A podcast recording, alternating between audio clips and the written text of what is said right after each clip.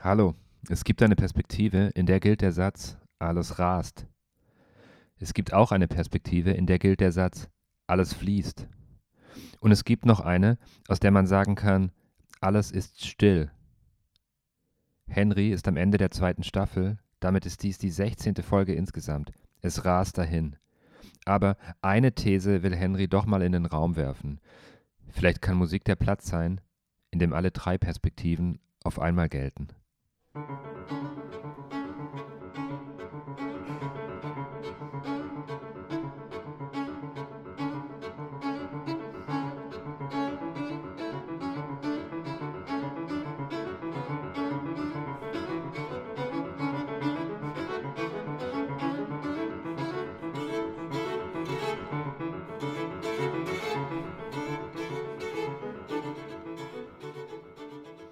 Alles rast, alles fließt, alles ist still.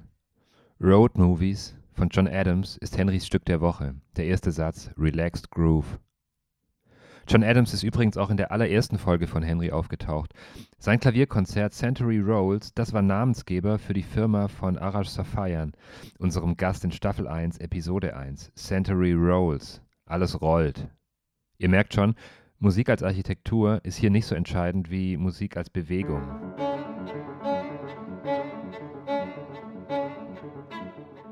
A lot of my pieces are suggested by movement, movement in a car, running, in a train, even in a plane. But that experience of uh,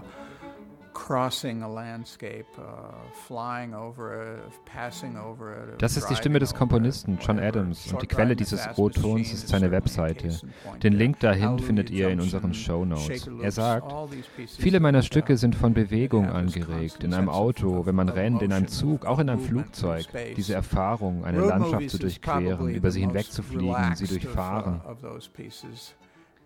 Jetzt bringt er Stücke von früher damit in Beziehung, seine eigenen Stücke. Uh, Short Ride in a Fast Machine ist ein Paradebeispiel für so etwas. Hallelujah Junction, Shaker Loops, all die Stücke, die diesen durchgehenden Sinn für Antrieb haben, für Bewegung im Raum. Road Movies ist wahrscheinlich unter diesen Stücken das entspannteste, aber wie der Titel klar macht, ist es ein Werk, das so eine lockere Fahrt durch eine Fantasielandschaft hervorruft. Es ist geschrieben für Geige und Klavier, in Auftrag gegeben von der Library of Congress. Und es geht los mit einem sehr gleichförmigen Rollen im Klavier. Ein uh, easygoing Groove. Und die uh, Geige spielt ihre Riffs dagegen. Da passiert kein großes Drama. Es ist einfach wie Fahren. Man sieht ein Objekt in der Entfernung, es kommt näher, uh, dann ist es da, wie eine musikalische Idee. Dann ist es vorbei und man ist bei der nächsten Idee. Aber es ist sehr unaufdringlich und ziemlich sparsam in den Motiven. Genug, um die Dinge am Laufen zu uh, halten. distance and the closer you drive, the closer it gets. And then it's there, like a musical idea in this case, and then it it passes you by and you're on to the next idea. But in a sense, the piece is um, it's very low key and uh, motivically uh, quite economical. Very little material, uh, but enough uh, to keep things rolling. Am Anfang ist nur die Ahnung von Weite, eine fröhliche Genervtheit vom Hier und Jetzt, der Wunsch, weiter zu werden, also steigt man ein. Wird es ruhiger sein, wo wir hingehen? Vielleicht, vielleicht ist das aber nur ein falsches Versprechen, und das hier ist schon die Ruhe, Du brauchst doch nur genug Bewegung, um dich nicht in die Sorgen deiner Position zu verwickeln. Fährst du allein? Zu zweit? Erstmal durch vier Stockwerke Autobahnbrücke hindurch, Pfeiler, Abstände, Lücken, die sich gegeneinander verschieben, den Horizont unbedeutend machen. Es wird eng, sogar die Wolken werden eng. Wir müssen raus aus der Stadt. Die Abstände müssen größer werden, unser Blick feiner. Komm, noch ein Tunnel, noch eine Brücke, noch einmal überholen. Dieser seltsame Bodenballon, kein Baustellenzelt, sondern eine Behausung. Die hohe Mauer. Die vertrocknete Wiese auf der Anhöhe, ein Gebäude mit einem Stockwerk gelben Streifens. Weißt du noch, das Dream Hotel? Weißt du noch, wie du dort nie warst und wie du immer davon gesprochen hast, von der Zeit, die dort... Kann dieser Himmel mal wieder normal, wieder normal werden?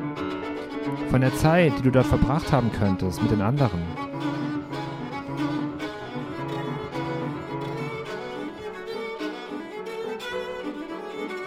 Easy Rolling. Der Effekt des Zeitraffers ist Melancholie und der Effekt von Melancholie ist Traurigkeit. Es ist eine Fahrt. Es ist nicht mehr so interessant, wohin du mit deinen Gedanken kommst, welche Position du dir mit ihnen schaffen kannst, weil wir haben das Auto. Schau raus. Woher kommt der Rhythmus in deinem Verstand? Schon lange gibt etwas anderes den Takt vor, das, was an uns vorbeizieht. Such es dir aus. Unsere Fahrt ist wie Beeren sammeln. Wir pflücken mit Geschwindigkeit den Rhythmus der Landschaft, die Matrix für das Pochen in deinem Kopf. Pinien, Straßenstreifen, Wegmarkierungen, Masten der Straßenbeleuchtung, eine Kreuzung, da kommt die Horizontale. Ampeln hängen an Quermasten, flache Gebäude, Muscle Cars.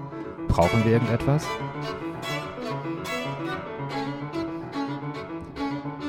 Brückenpfeiler, Zäune, überall Zäune. Was die Menschen hier bauen, sind Manifeste des Misstrauens.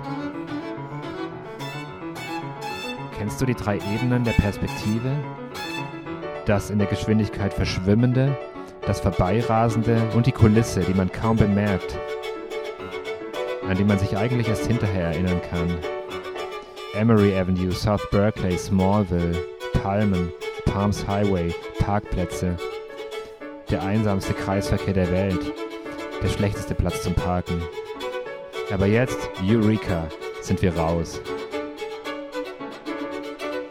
Jetzt müssen wir uns wieder um uns selber kümmern. Jetzt verschieben sich nur die hellbeigen Berge und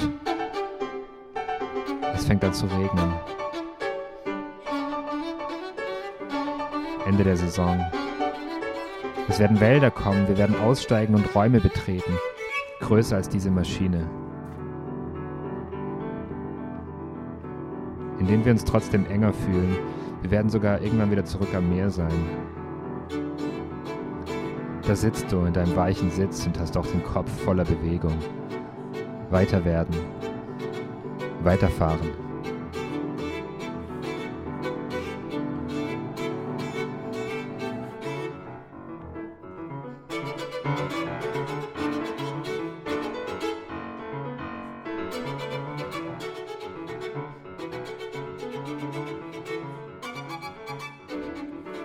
Wir bewegen uns jetzt in den dritten Teil dieses Podcasts. Stephen Walter ist gerade eingestiegen. Er ist der künstlerische Leiter von Podium Esslingen, was ja das Mutterschiff ist von Henry, dem kleinen digitalen Beiboot. Stephen, vielleicht kannst du als erstes ein paar Worte zu John Adams sagen, zum Beispiel auch die Antwort auf die Frage, warum nennt man das postminimalistisch, seine Musik? Ja, also ich glaube, bei John Adams ist diese extreme Sinnlichkeit und Assoziationsreichtum in der Musik einfach ein besonderes Merkmal, was bei anderen früheren Minimalisten so ein bisschen fehlt. Also es ist extrem sinnlich, reich, reich an, ähm, an Bildern und, und, und an Klangfarben, fast romantisch in dem Sinne. Deswegen wird ja John Adams oft auch als so eine Art ja, Neoromantiker beschrieben, weil es irgendwie diese, diese, auch in der Instrumentierung, wenn man die größeren Orchesterwerke hört, ja, sehr, sehr, sehr, sehr farbig ist. Ja, das sieht man ja so ein bisschen auch in den Titeln der Stücke. Ne, genau. Ne, beim klassischen Minimalismus, wenn man jetzt mal Steve Reich nimmt, da heißen die Stücke Clapping oder Music for 18 Musicians, also sehr konkret und nüchtern beschreibend. Und er hat ja diese Landschaften. Hallelujah Junction ist der Ort, wo er wohnt in Kalifornien oder Short Ride in a Fast Machine oder jetzt auch die Road Movies. Das ist ja so ein bisschen dieses fast schon wieder Programmmusik, oder? Genau, genau. Und dieses, ähm, ich bin ja auch so ein halber Amerikaner und da fühle ich einfach dieses, dieses, dieses Amerikanische sehr, sehr stark an seiner Musik. Insgesamt ja bei den Minimalisten vielleicht, ähm, aber bei seiner Musik ganz extrem. Auch ähm, die Tatsache, dass er ja, nachdem er in Harvard studiert hat, da in einem sehr akademischen Rahmen raus ist nach Kalifornien. Das ist ja auch eine uramerikanische Geschichte, dieses ähm, sozusagen dieses Frontier Spirit und da nach in in Westen rauszugehen und dann dort in Kalifornien, wo es nicht mehr weitergeht, äh, sich niederzulassen und da das nächste zu tun, ist ähm, irgendwie ein sehr, sehr amerikanisches Narrativ und ich finde, das hört man in der Musik der Ort, wo er wohnt, ist ja nahe von diesem Hallelujah Junction. Und das ist, wenn ich das richtig verstanden habe, ein Gebiet von Amerika, das nicht äh, nicht regiert ist. Also dass irgendwie außerhalb dieses äh, geografischen und politischen Gebildes USA ist. Also das wäre praktisch so der letzte kleine Punkt, der irgendwie noch ähm, frei ist, wenn du jetzt irgendwie auch sagst, so Last Frontier, der noch so entdeckt werden musste. Das ist ja auch irgendwie ganz lustig, ne? dass es da noch diese Enklave gibt. Warst du da mal? Ich, ich war da noch nie, aber ich bin relativ viel in Kalifornien rumgefahren und ich finde diese, diese Weite und dieses ähm, auch Lebensgefühl ist einfach etwas, was, was eingeschrieben ist in, in seiner Musik und ja, er, er hat mal gesagt, dass ihm einfach diese, diese ausgetrocknete neue Musik, diese PhD-Musik, äh, bei der ja, von der er ja auch geprägt wurde in seinem Studium in Harvard, dass ihm das einfach ähm, in, in, einem komischen, äh, unnatürlichen Kontrast erschien mit ähm, Rolling Stones und Jimi Hendrix, womit er natürlich aufgewachsen ist in den 60er Jahren.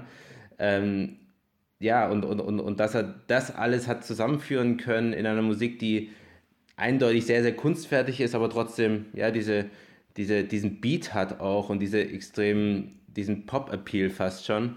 Ähm, das, das ist schon eine, eine ziemlich besondere Konstellation, die ihm da gelungen ist.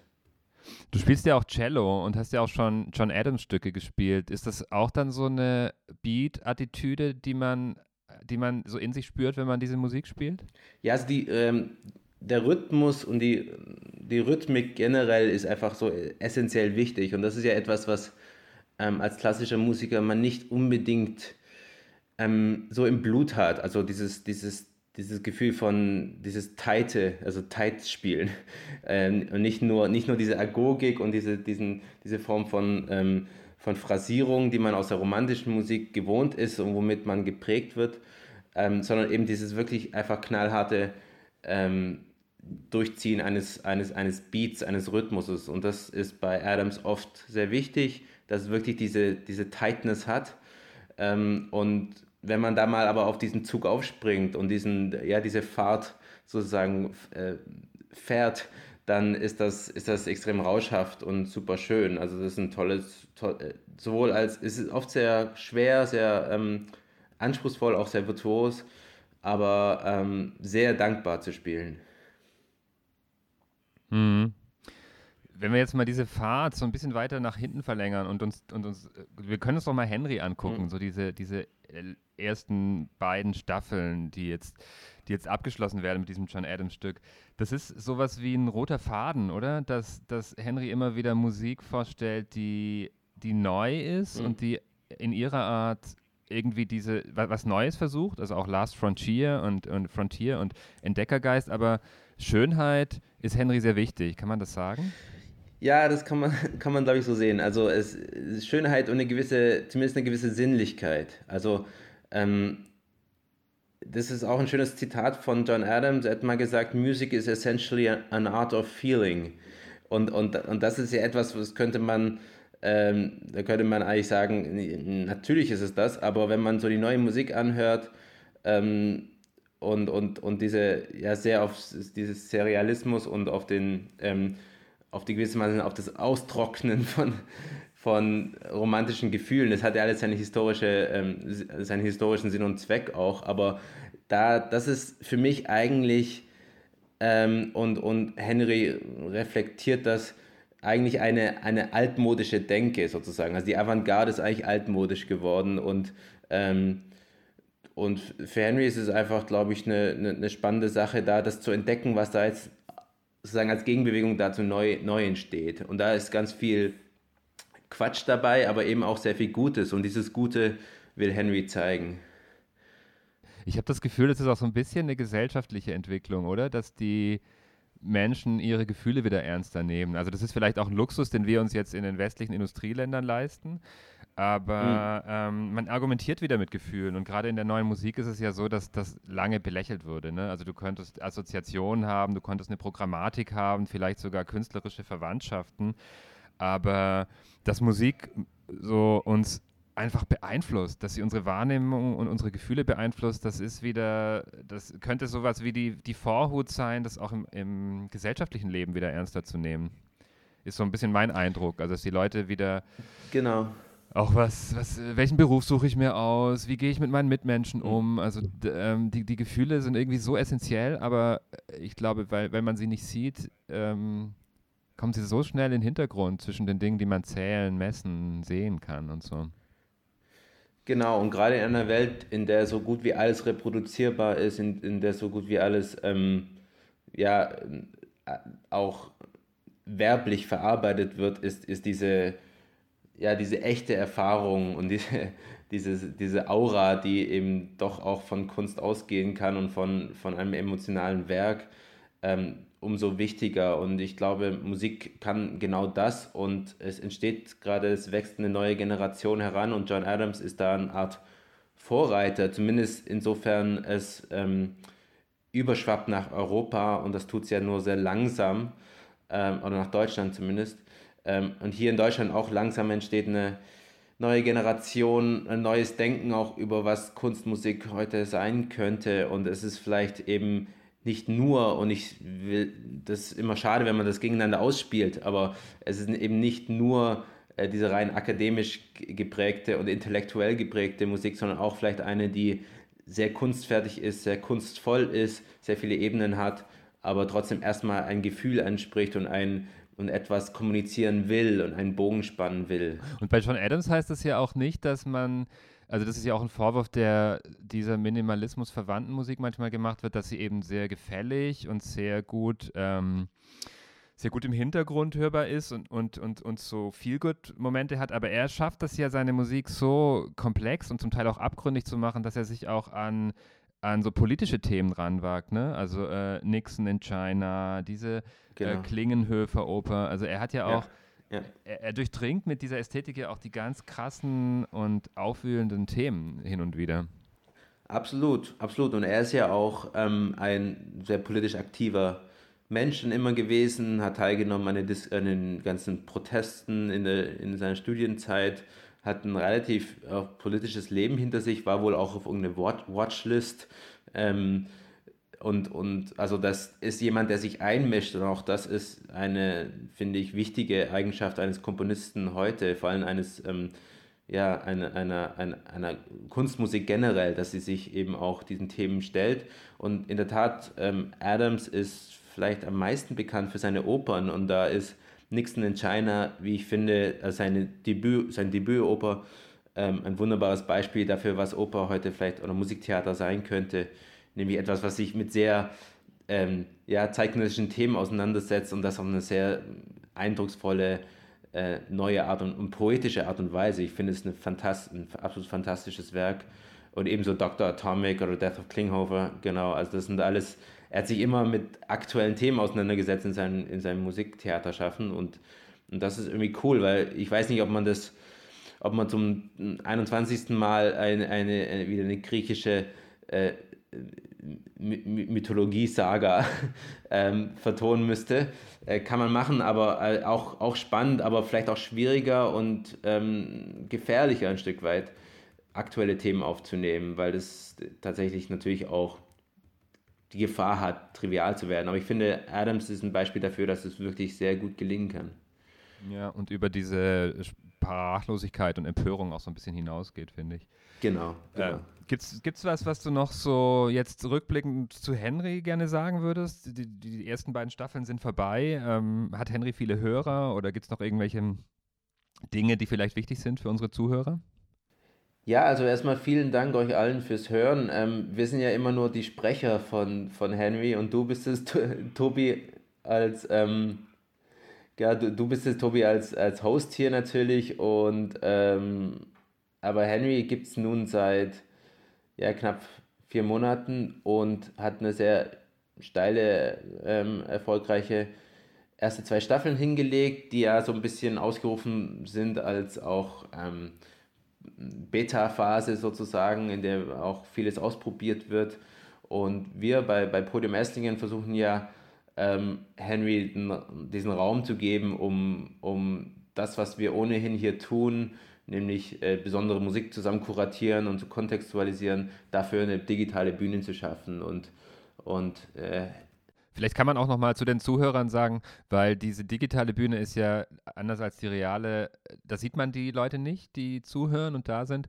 Vielleicht auch noch mal die Einladung an alle Leute, jetzt sei es auf Facebook oder Instagram, einfach auch banal zu kommentieren, oder? Zu sagen, wie man es fand, absolut, äh, absolut. Feedback zu sagen, ja. was gut ist und was nicht. Also es wäre schön, wenn wir dann noch mehr äh, von euch hören, sei es, sei es Lob, sei es irgendwie Wünsche oder Kritik absolut, oder sowas. Absolut. Und wir haben schon sehr vieles erhalten und, und wünschen uns noch viel, viel mehr. Vor allem jetzt ist ein super Punkt dafür, wo wir uns Gedanken machen, äh, wie es weitergeht. Wir haben jetzt erstmal eine sehr spannende dritte Staffel vor uns, die ist auch schon, äh, was die Musik angeht, weitgehend produziert ähm, bis zum Ende des Jahres und dann, und dann soll es natürlich weitergehen mit Henry. Und da gibt es super viele schöne Ideen und ähm, freuen uns aber über jeden, ähm, über, über, alles, was, was, was an Input kommt. Das geht ganz einfach äh, über Facebook, das ist Henry zu finden unter Musik bei Henry ähm, oder auch Instagram unter denselben Namen und Twitter und eigentlich überall. Und man kann auch aus der App heraus direkt Kontakt zu Henry aufnehmen. Also ähm, bitte jederzeit äh, Feedback schicken ähm, und, und das wird Henry alles äh, einfließen lassen in die Zukunftsplanung. Erlaubt uns Henry eigentlich schon irgendwelche Ausblicke zu geben, ein, zwei konkrete Sachen zu sagen zur dritten Staffel oder ist das geheim und geht erst nächste Woche los? Nein, also es gibt, man kann, es geht nächste Woche los, aber man kann schon äh, einen kleinen Sneak Preview hier sagen. Ich denke, äh, das, das erlaubt uns Henry. Es geht ähm, es geht im Wesentlichen um zwei neuartige Projekte, und zwar einmal eine Zusammenarbeit mit dem Ensemble Resonanz. Und das Ensemble Resonanz ist ja ein fantastisches ähm, Orchester, Kammerorchester, das äh, auch total im Sinne Henrys ähm, viel mit neuer Musik macht, mit neuen Formaten macht, einen ganz fantastischen Raum hat, äh, den Resonanzraum in Hamburg. Und ähm, dort haben wir eine Kooperation mit denen, indem wir Aufnahmen von, von, vom Ensemble präsentieren aus ihrer Reihe Into the Unknown. Das ist die aktuelle Saison.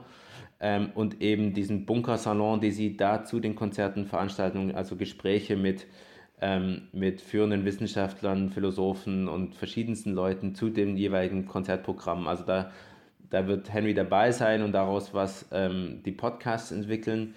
Das andere ähm, super spannende neue Projekt ist äh, eine große Neuproduktion für Henry, also für das Format, das wir haben mit Henrys App. Ähm, ein, ein, ein komplett neues Werk. Das ist eine Trilogie ähm, von Manuel Durao, dem Kom jungen Komponisten aus Portugal, und einem Schriftsteller Daniel Schmidt aus Leipzig. Und die haben ein Werk geschaffen, das äh, komplett für das Henry-Format, also für den Würfel, den, den ihr in der, in der App seht, ähm, entwickelt hat. Sprich, da spielen viele Medien zusammen, um eine Geschichte zu erzählen über drei Episoden. Ähm, wirklich ein ganz neues, ja, künstlerisches Format für das Digitale. Opus Magnus heißt das. Und da darf man einfach nur sehr gespannt sein. Es kommt dann im, im Dezember, aber wird dann schon bald angeteasert ähm, auf Social Media. Also das sind die zwei großen Projekte, ähm, die Zusammenarbeit mit dem Ensemble Resonanz und dem ihre Reihe Into the Unknown und die neue Produktion von Henry Opus Magnus. Super cool. Das heißt, der Würfel, in dem wir uns jetzt gerade befinden, wird immer mehr auch zur Gesamtbühne für ähm, das, was Henry uns präsentiert, Woche für Woche. Genau, weil, weil absolut, weil Henry denkt halt, so, so wie als, als früher das Radio erfunden wurde, also als eine neue Technologie kam, gab es dann immer auch neue Kunst dafür. Da wurde zum Beispiel die Radiooper und so entwickelt. Also ganz neue Formate, die plötzlich, ähm, die davor gar nicht möglich waren, weil es die Technologie nicht gab oder weil es dieses, diese, diese Bühne nicht gab. Und wir glauben auch, dass für das Streaming, ähm, dass man dafür vielleicht auch neue Formate ähm, schaffen müsste, künstlerische Formate. Und, und, und Henry ist, ist jemand, der das mal probieren will. Ja, cool, dass du reingeschaut hast, Steven. Und ich würde sagen, wir verabschieden uns von ja, unseren Hörern. Hörern. Ähm, schön, dass ihr wieder dabei wart. Das war die achte Episode der zweiten Staffel. Ciao, Henry. Bis zum nächsten Mal. Ciao, Henry und ciao, Tobi. Bis bald. Das war Henrys Podcast. Henry hat eine eigene kostenlose App für iOS und Android. Dort gibt es die Musik zum Podcast und weiteres Begleitmaterial. Für das Henry-Gesamterlebnis holt euch die App. Mehr Infos gibt es auf henry-recommends.com. Danke an Stephen Walter für das Interview und danke an John Adams für den Audioclip zu Road Movies. Henry ist Teil der Digitalsparte von Podium Esslingen und wird gefördert von der Kulturstiftung des Bundes. Podcastproduktion, Fun Verlag, mein Name ist Tobias Ruderer.